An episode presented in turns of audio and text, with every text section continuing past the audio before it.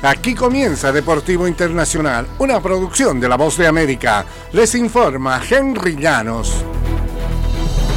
Juan Soto y los Yankees de Nueva York llegaron el jueves a un acuerdo de un año y 31 millones de dólares, rompiendo el récord de Shohei Ohtani para un jugador elegible al arbitraje, según dijo una fuente cercana.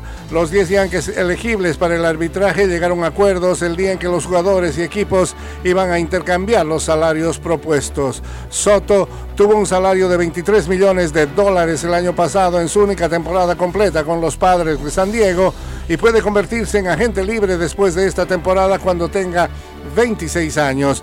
El dominicano bateó para punto 275 con 35 jonrones, 109 carreras impulsadas y un OPS de punto 930 el año pasado con los padres que obtuvieron de Washington.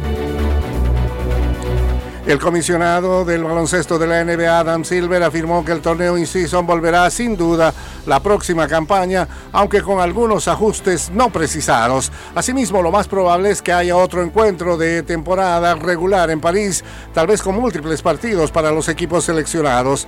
Silver abordó ambas posibilidades para la campaña 2024-25 el jueves, antes de que los Nets de Brooklyn y los Cavaliers de Cleveland disputaran el tercer encuentro de temporada regular de la NBA en la capital francesa, París.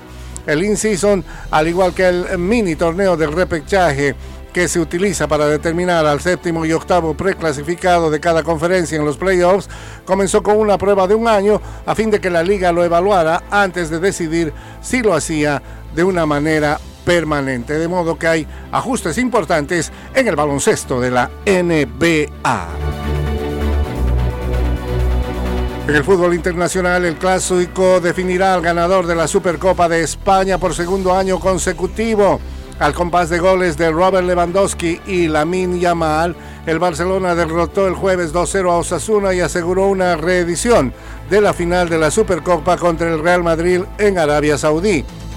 Lewandowski y Yamal anotaron en el segundo tiempo para el club catalán que se alzó con el título el año pasado para conquistar su primer trofeo con el técnico Javi Hernández y sin Lionel Messi. Los azulgranas avanzaron al duelo del domingo sin un juego vistoso y con cierta cuota de sufrimiento. El Madrid se clasificó tras vencer 5-3 a su venir el Atlético de Madrid. Y hasta aquí, Deportivo Internacional de la Voz de América.